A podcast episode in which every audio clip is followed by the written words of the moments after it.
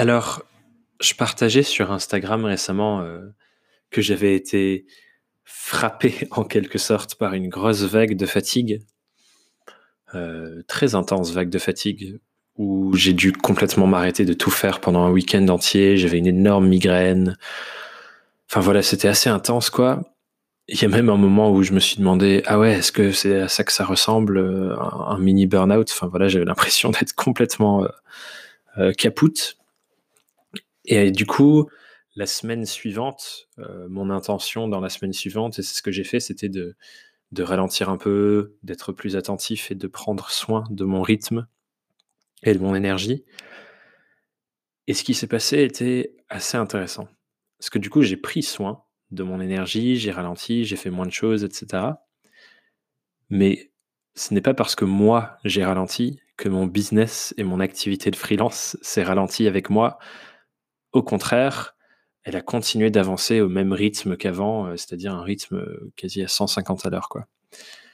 Et du coup, pendant toute la semaine, moi, j'ai ralentissais, je faisais moins de choses, mais je voyais ma boîte mail se remplir, euh, les deadlines se rapprocher, mes clients s'activer, me poser des nouvelles questions et, me demander de nouvelles choses pour aller plus loin, etc. Et en fait, la pression, au fur et à mesure avec la semaine, elle est devenue de plus en plus forte sur mes épaules. Et du coup, cette semaine-là, elle m'a permis de prendre conscience que la norme de mon activité de freelance, la norme de mon business était calibrée sur le fait que j'ai 150% d'énergie et que je sois du coup à fond, à fond les ballons. Et du coup, quand moi je ralentis, mon business il continue d'accélérer. Et du coup, dès que moi je retrouve de, de l'énergie après avoir ralenti et m'être reposé, je suis obligé de repartir à 150 à l'heure pour rattraper le retard, euh, me remettre au même niveau, etc.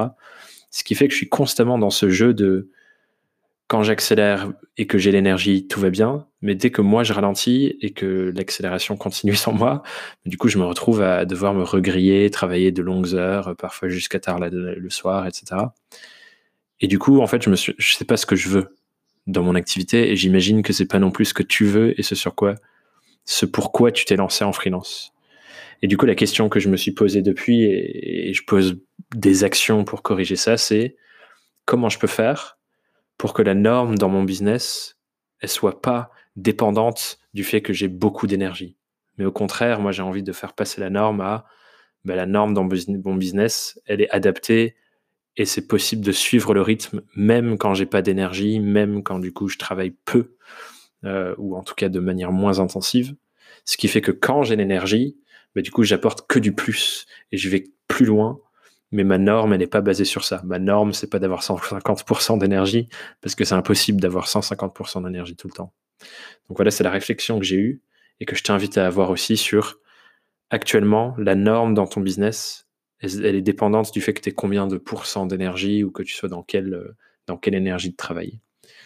Euh, donc voilà, c'était ma petite pensée du jour et on se retrouve demain pour une nouvelle pensée quotidienne. Bye